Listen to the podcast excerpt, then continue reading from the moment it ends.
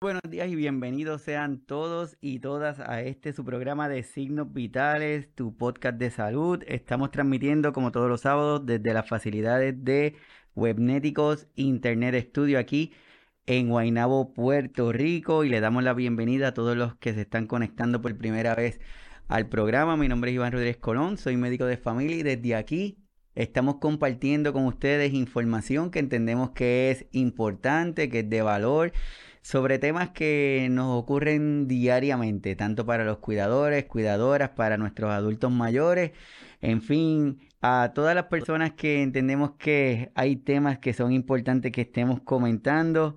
Así que hoy vamos a estar hablando y discutiendo de un tema que entendemos que es importante que retomemos y más cuando estamos en las temporadas de verano con estos episodios de calor que están ocurriendo en cada uno de nuestros pueblos, de nuestras ciudades. Así que mi invitación es a que se pongan cómodos, que compartan el episodio, que en breve comenzamos.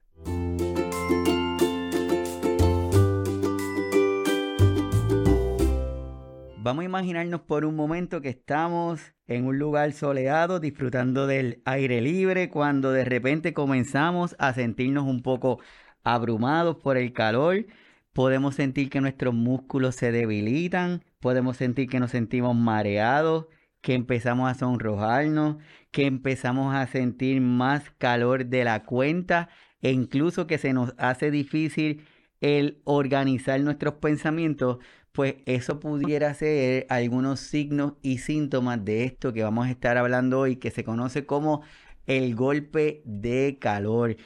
En Puerto Rico ayer salió esta noticia en uno de los periódicos importantes aquí de la isla donde dicen exponen los riesgos para la salud que provocan las olas de calor en las poblaciones más vulnerables. Y hoy vamos a estar hablando un poquito de lo que es la población vulnerable, de lo que es el golpe de calor, de lo que es el índice de calor, de lo que son algunas de las temperaturas que son ya un grado que debemos de prestarle mayor atención algunos signos y síntomas, como le estoy haciendo en esta presentación, en la introducción, mejor dicho, en donde muchas veces nos podemos sentir un poquito abrumados y pensamos que ah, es que está haciendo un poco de calor, o es que no he tomado agua, o cualquiera otra situación.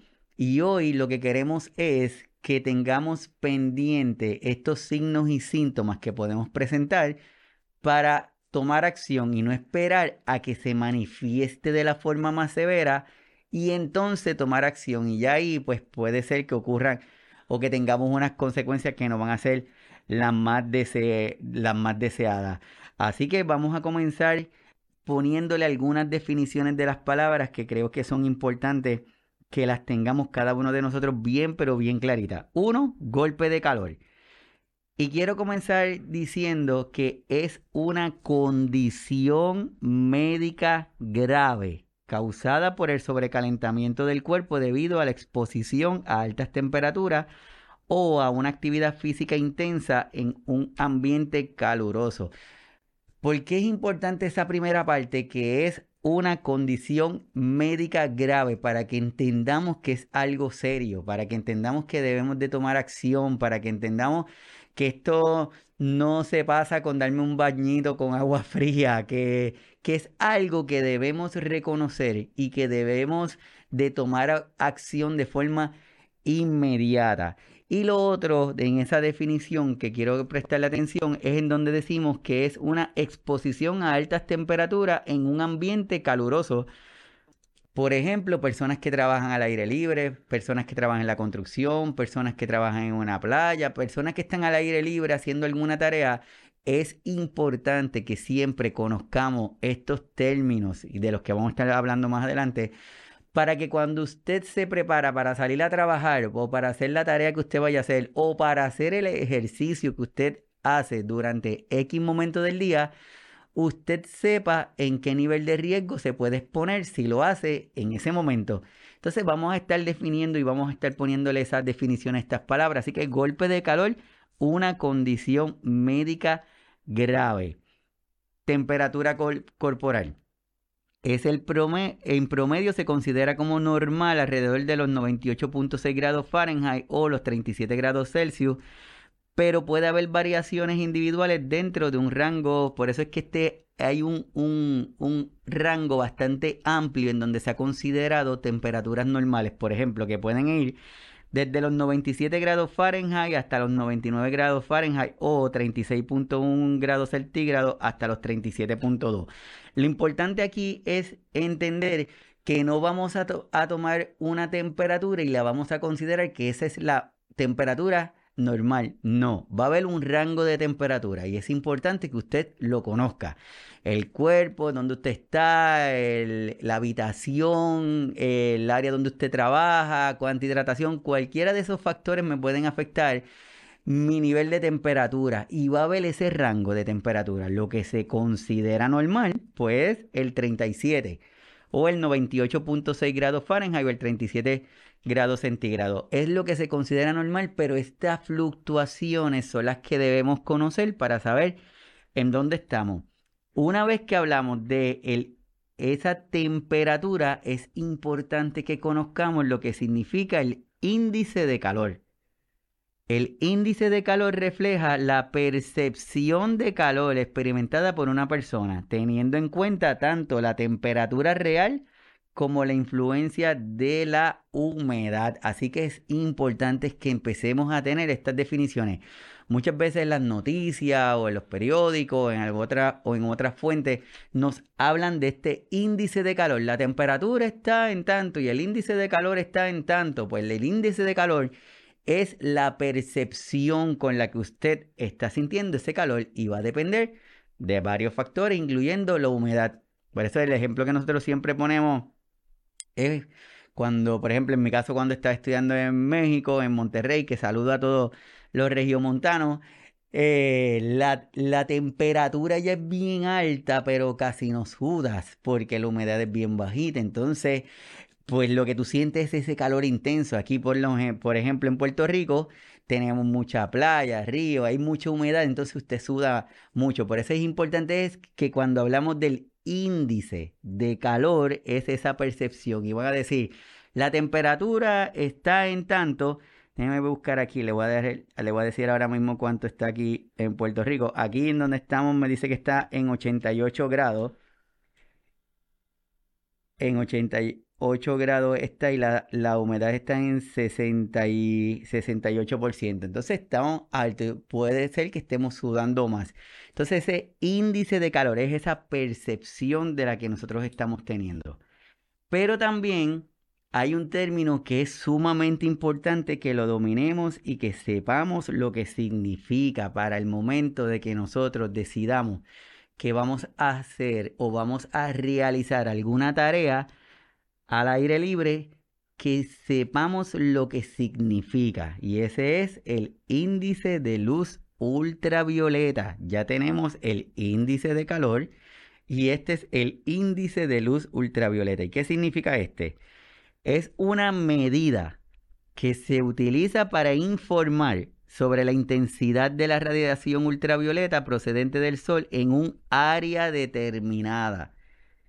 Este índice se utiliza para alertar a las personas sobre el nivel de exposición a los rayos ultravioleta y los posibles riesgos para la salud asociados con dicha exposición. Así que el índice de luz ultravioleta es una medida que se utiliza para informarnos de cómo está ese nivel de radiación ultravioleta en un lugar en particular. Y voy a regresar y el índice de calor es lo que refleja es la percepción de calor experimentada por cada persona. Y si regreso acá, le voy a compartir aquí, aquí, ahora mismo en donde estoy, el índice de luz ultravioleta es de 9 y dice que estamos en muy alto nivel.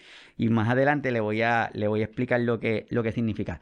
Eso es que si yo voy a salir hoy de mi casa, voy a tener una actividad, voy a, trabajar y mi trabajo es al aire libre, yo antes de salir de mi casa debería de verificar estos datos, cuánto está la temperatura, cuánto está el índice de calor y cuánto está el índice de luz ultravioleta, porque en base a esto me va a dar una idea de cuánto severa o cuánto tiempo yo voy a poder estar realizando esta actividad fuera de mi casa, al aire libre, y también voy a tener una idea de cuánto debo de protegerme para estar el tiempo que vaya a estar expuesto al sol. No, lo, no puede ser que lo tome como todos los días, que salga, se me olvida buscar el agua, se me olvida hidratarme de forma adecuada, quizás no tengo la ropa que es la que se supone que sea la que esté utilizando, en fin, estos datos son importantes para cada una de las personas que están trabajando fuera, pero tal vez me puedas decir, oye Iván, pero y, y para nosotros que estamos cuidando a otra persona, para nuestros adultos mayores, ¿qué,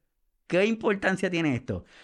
Es sumamente importante. Cuando comencé, empecé reseñando el artículo de este, este, periódico de Puerto Rico de ayer, en donde habla de comunidades vulnerables o poblaciones vulnerables. Ahí tenemos a los niños, ahí tenemos a mujeres embarazadas, ahí tenemos a nuestros envejecientes y tenemos a personas que tienen condiciones crónicas de salud, por ejemplo, aquellas personas que tienen cáncer, para aquellas personas que reciben diálisis, entre, entre otras. Es importante esta información para los cuidadores y también para la persona porque va a saber cómo van a estar las estrategias durante el día de hidratación, de vestimenta, de exposición al sol, de actividad física, entre otras. Nuestro adulto mayor que esté en la casa, vamos a imaginarnos que está en una habitación que no tiene aire acondicionado, que la ventilación no es la adecuada, que en, ese, en esa habitación hay varios artículos, hay varios enseres que necesite, pues quiere decir que el nivel de calor en esa zona va a estar alto más el exterior, el sol, la temperatura, el índice de luz ultravioleta, la percepción de calor, todas estas cosas hacen que esa persona vaya a tener pérdidas insensibles que son la de la orina, la de la excreta, la de la respiración, entre otras, la de la sudoración, que sean mayores. Por lo tanto, tal vez en ese día yo necesito asegurarme que la hidratación que yo le voy a ofrecer sea la adecuada.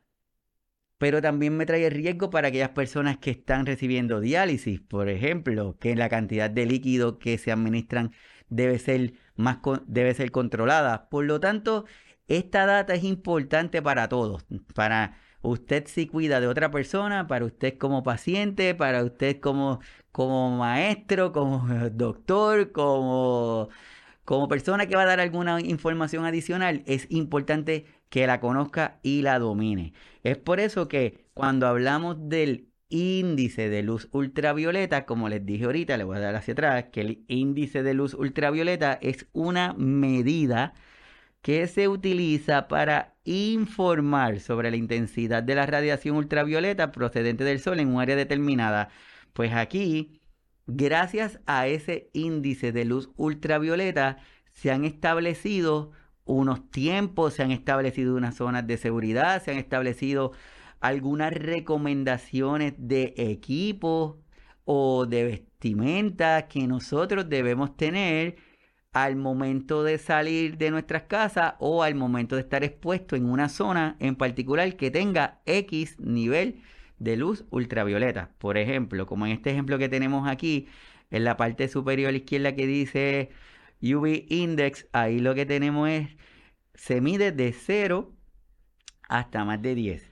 C de 0 a 2 dice que es un riesgo bajo si estamos en un índice de luz ultravioleta entre 0 a 2, que es bajo, el tiempo para exponernos al sol, para poder tener alguna quemadura o algún efecto adverso, va a pasar sobre los 60 minutos. La recomendación, utilizar protectores solares que mínimo tengan, que sean número 15, que el SPF sea de 15 o más. Si la luz ultravioleta está entre, entre 2 y 4, se considera un riesgo moderado. El tiempo de exposición que se recomienda sea menos de 45 minutos en esta zona. Y la recomendación es, aparte de utilizar el protector solar, es el uso de espejuelos, tenemos que estar cubierto, el uso de una gorra y que el protector solar mínimo sea 30 o más y así va viendo mientras van cambiando este, esta intensidad del rayo ultravioleta, es la recomendación o el tiempo máximo que debemos estar expuestos en ese ambiente. Ahora, si volvemos y damos un poquito para atrás, retomamos y decimos, ok, si por la mañana escucho que dice la temperatura en tal sitio está como, como aquí en 88, en 88 grados está la temperatura actualmente, pues ya yo me estoy teniendo una idea de, de ese valor y digo, 88 grados a esta hora es una temperatura que es habitual o es una temperatura que está más alta de lo habitual o es una temperatura que está más bajita. Yo voy teniendo esa idea.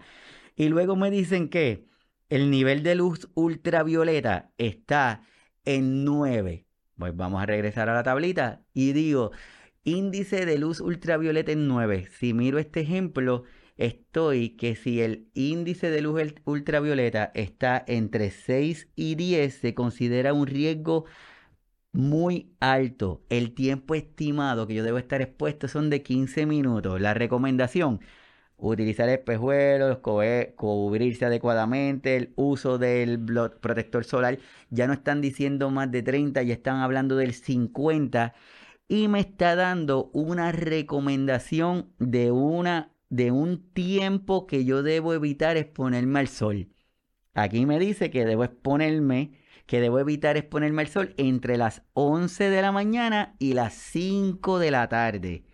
11 de la mañana y las 5 de la tarde. Así que en el ejemplo que le estoy dando hoy, ahora mismo de cómo está este nivel de luz ultravioleta aquí en, en donde estoy, en Guaynabo, Puerto Rico, me pone en la categoría 9, que es la de muy alto riesgo.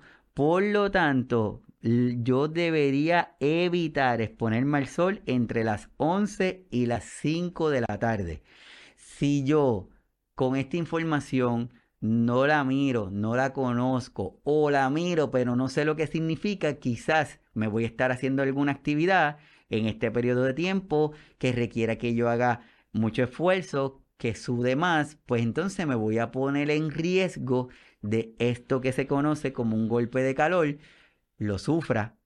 Y si una persona sufre de esto que se conoce como un golpe de calor, es una situación de salud seria, grave. Por lo tanto, debemos de evitar esa, esa, esa situación. Ahora bien, ya tenemos claro estos términos. ¿Qué es el golpe? ¿Qué, ¿Cuáles son algunos signos y síntomas que una persona puede experimentar que esté presentando este golpe de calor? Le voy a comentar algunos de los que tengo aquí. Le pido disculpas por el tamaño del slide, pero le voy a comentar para que todos los que nos están escuchando luego en los podcasts sepan. Algunos signos y síntomas es una temperatura elevada, la temperatura corporal elevada por niveles de los niveles eh, normales. Ya hablamos que este nivel, si tenemos más de 100, ya se considera elevado. Así que es importante que tengamos, que tengamos eso pendiente. Enrojecimiento de la piel.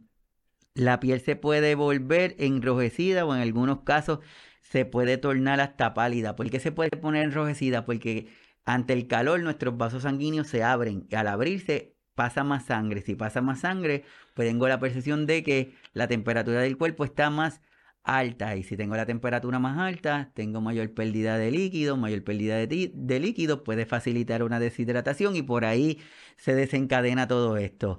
Hay personas que sienten frío, ¿por Porque este efecto que, que se provoca en el cuerpo, él va a buscar la forma de regularlo hasta que pierde esa capacidad de regularlo y ahí entonces empiezan los demás síntomas. Por eso es que poblaciones vulnerables como los niños es una porque su capacidad o su sistema neurológico todavía no está lo suficientemente maduro para responder y nos pasa con nuestros adultos mayores que ese sistema nervioso tampoco eh, puede responder adecuadamente pues por algunos medicamentos, por condiciones de salud, entre otras cosas. Así que importante, temperatura corporal elevada, enrojecimiento de la piel, que suden de forma excesiva, pueden presentarse mareos, vértigos o desbalance, dolor de cabeza, que estos pueden ser intensos, pueden ser continuos, pero también pueden ser de una forma tenue.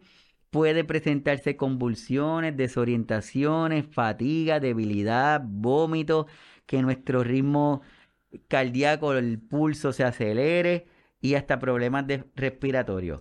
Así que es una gama de síntomas que se pueden presentar. ¿Qué debemos hacer? Si usted es cuidador, cuidadora, si usted es paciente, si usted es una persona que de momento empiezan a experimentar cosas que no son normales para usted, dígala, coméntelo, no se quede callado, no solamente se quede solicitando un poquito de agua, demos un poquito de agua, no, diga cómo se siente. Me estoy sintiendo de esta forma, estoy sintiéndome de esta otra forma, para que las personas que están a su alrededor estén alerta. Y ya que tenemos estos signos y síntomas que se pueden presentar con esto del golpe de calor, lo tengan en mente y empiecen a tomar medidas para evitar que siga evolucionando.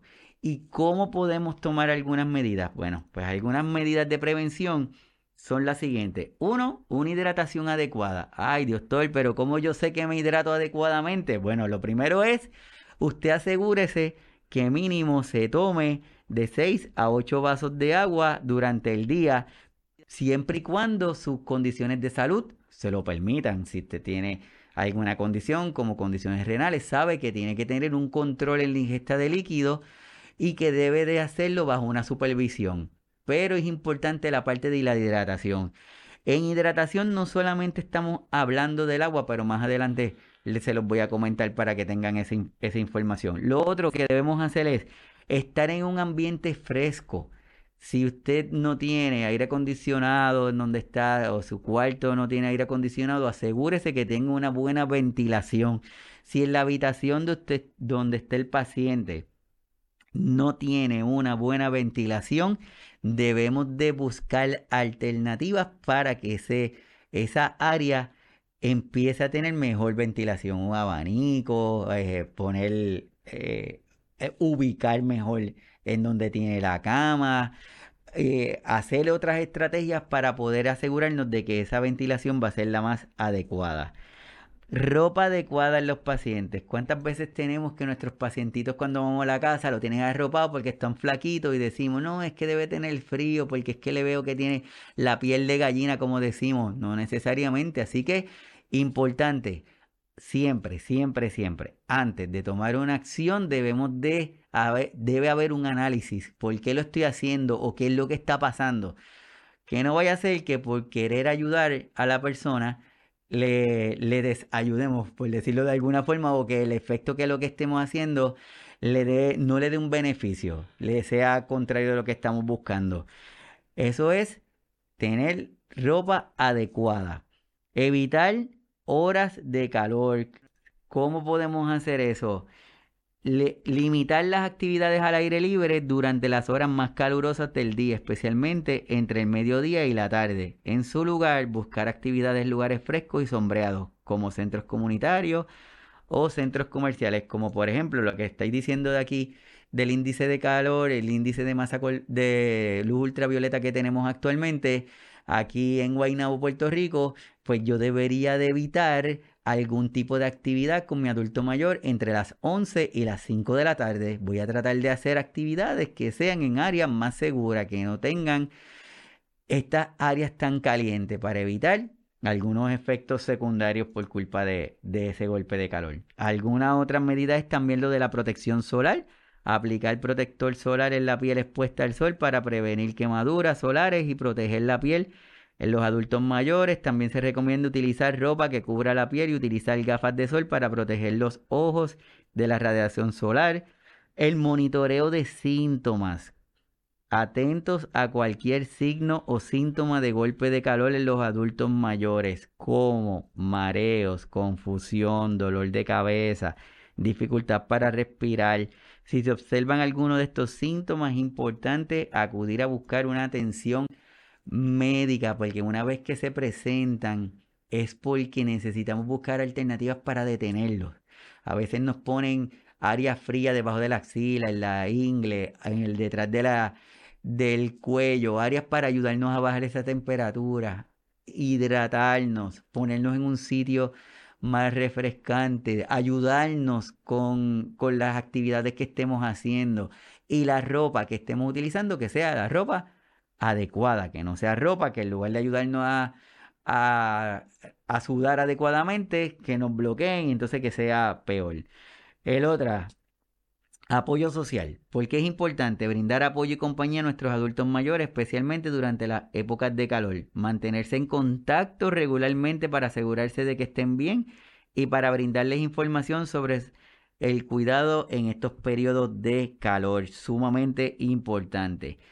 Y lo último, educación y concientización. Informar a los adultos mayores sobre los riesgos del golpe de calor y cómo prevenirlo. Proporcionarles información sobre los síntomas a tener en cuenta y los pasos a seguir en caso de una emergencia. Y en esta última parte donde nosotros tratamos de poner nuestro granito de arena en la parte de educar, en la parte de comunicar, en la parte de darle visibilidad a estos temas para que cada uno de nosotros lo podamos conocer que crearle la curiosidad a cada uno de ustedes para que busquen más información, para que se eduquen y para que puedan continuar ayudando a otras personas.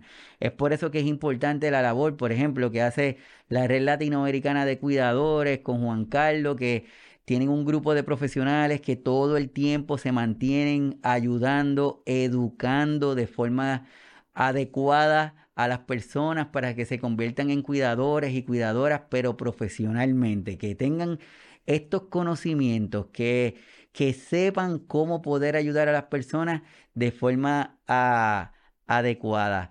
Y como la Red Latinoamericana de Cuidadores están otro de los otros grupos adicionales que les invito a que se unan, que vayan a las páginas, que se, que, que se suscriban a sus canales para que puedan recibir la información que cada uno de ellos nos brinda de la mejor, pero de la mejor forma. Así que hasta el momento lo que tenemos es golpe de calor, la importancia de identificar nuestras comunidades vulnerables, principalmente, ¿verdad?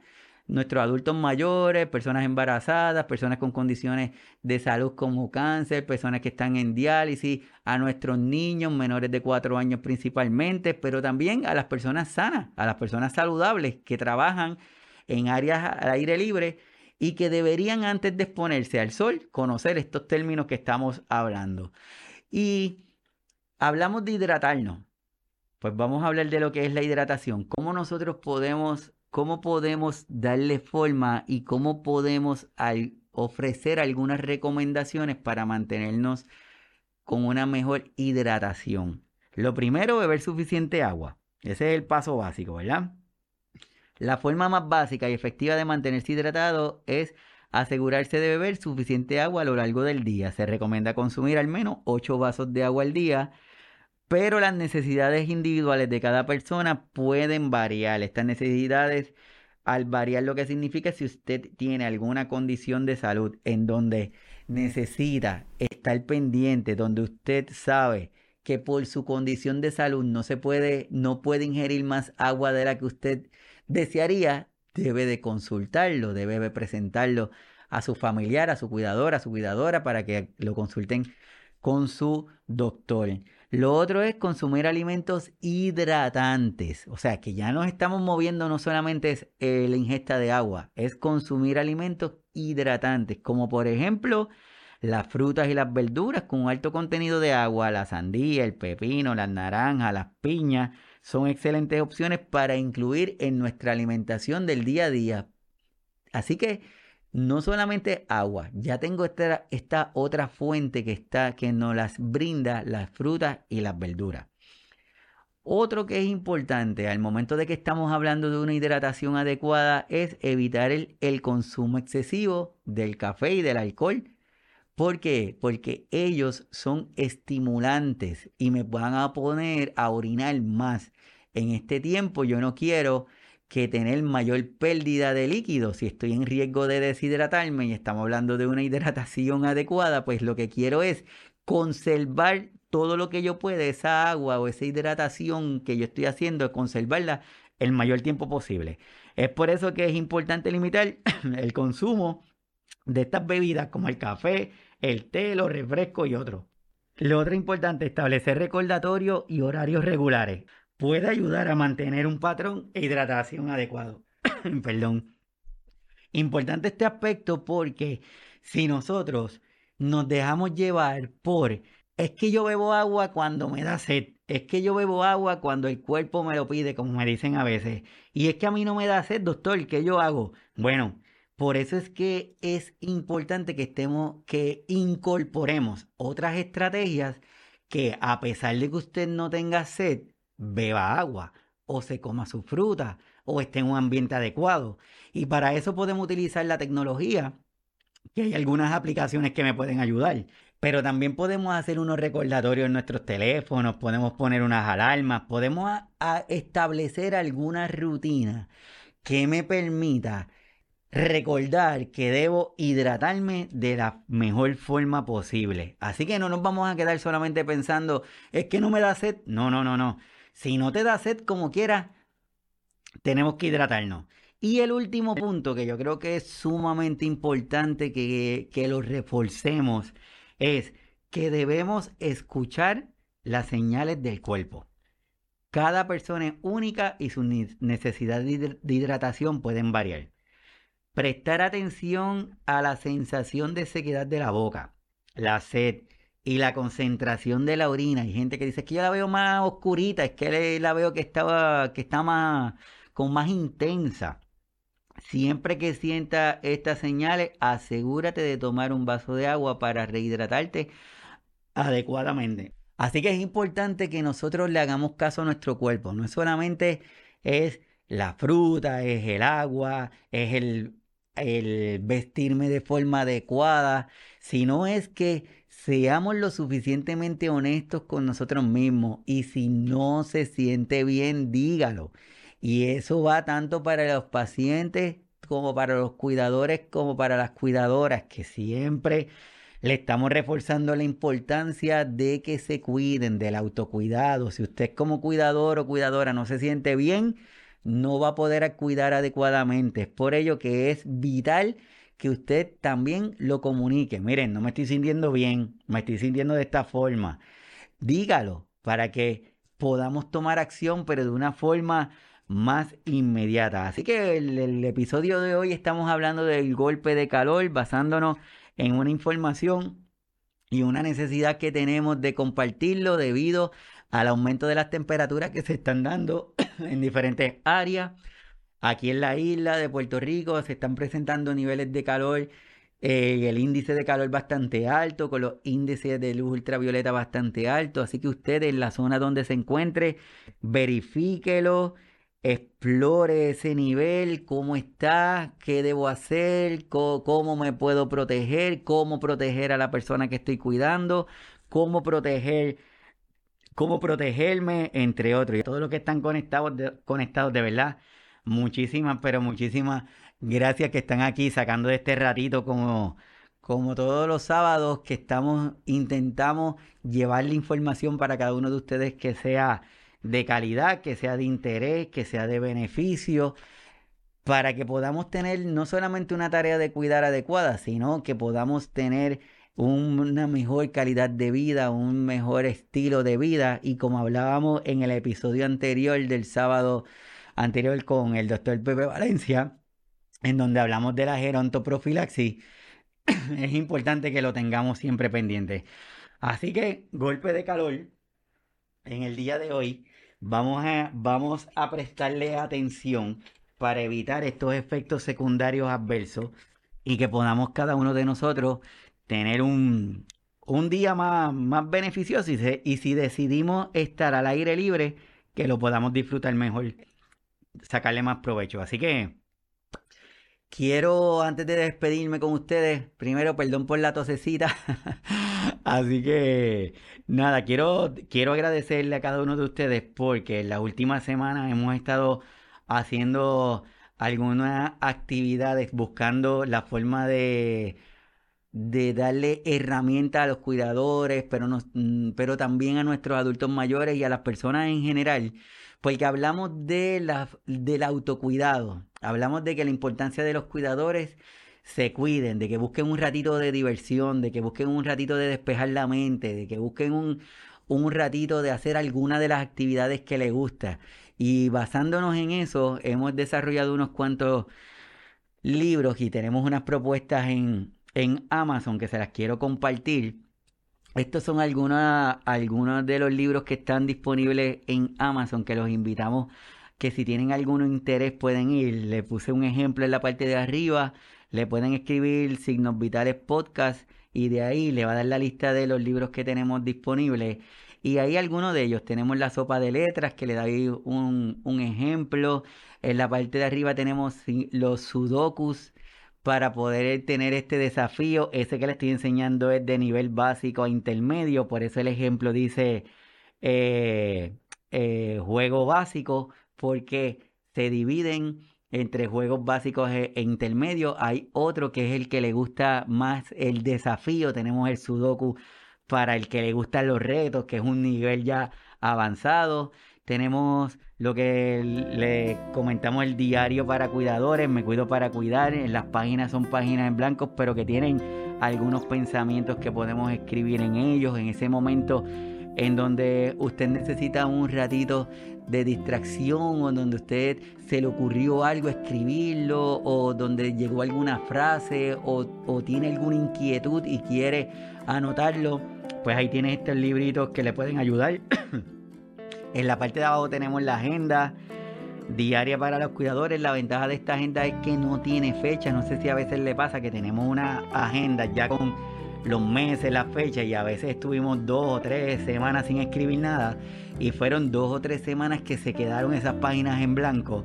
En esta la intención es que al no tener esas, esas fechas usted la puede llenar y ve eso que le estamos enseñando a la derecha que dice agenda diaria para cuidadores y cuidadoras. Eh, es la página que usted vería a su mano izquierda y a mano derecha tendría una página en blanco en donde usted puede llenar y poder poner las anotaciones que usted entienda ahí que son importantes. Lo, que, lo otro que quiero es agradecerle que ya pasamos sobre las 20.000 vistas en el canal de YouTube. Muchas gracias a cada uno de ustedes que nos ven. Gracias a cada uno de ustedes que, que nos permiten tener este privilegio de acercarse y que nosotros nos acerquemos a ustedes por estas plataformas, tanto por YouTube tanto por Facebook y además por los podcasts que también le están disponibles. Le agradecemos que nos den este privilegio de acercarse a ellas y cualquier tema, cualquier idea que tengan que les gustaría que lo desarrolláramos aquí en el canal, solamente lo que tienen que hacer es nos lo dejan saber y con eso sería suficiente para buscar la forma de desarrollarlo. Así que súper agradecido, muchas gracias por cada uno de ustedes, por ayudarnos a estar aquí, por desarrollar, por hablar de estos temas que entendemos que son importantes. A cada uno de nuestros cuidadores, de nuestras cuidadoras, un gran abrazo desde aquí. Gran reconocimiento a la red latinoamericana de cuidadores que siempre están trabajando, haciendo y buscando las formas de cómo desarrollar a mejores o, o desarrollar cuidadores y cuidadoras de una manera profesional que honren esta, esta actividad que hacen de forma diaria y a las demás organizaciones que lo hacen de igual forma. Muchísimas gracias. Desde aquí, desde Puerto Rico, un gran abrazo, esperando que estén muy bien, que se cuiden y el próximo sábado continuamos hablando de otro tema de salud. Así que hasta luego. Bye.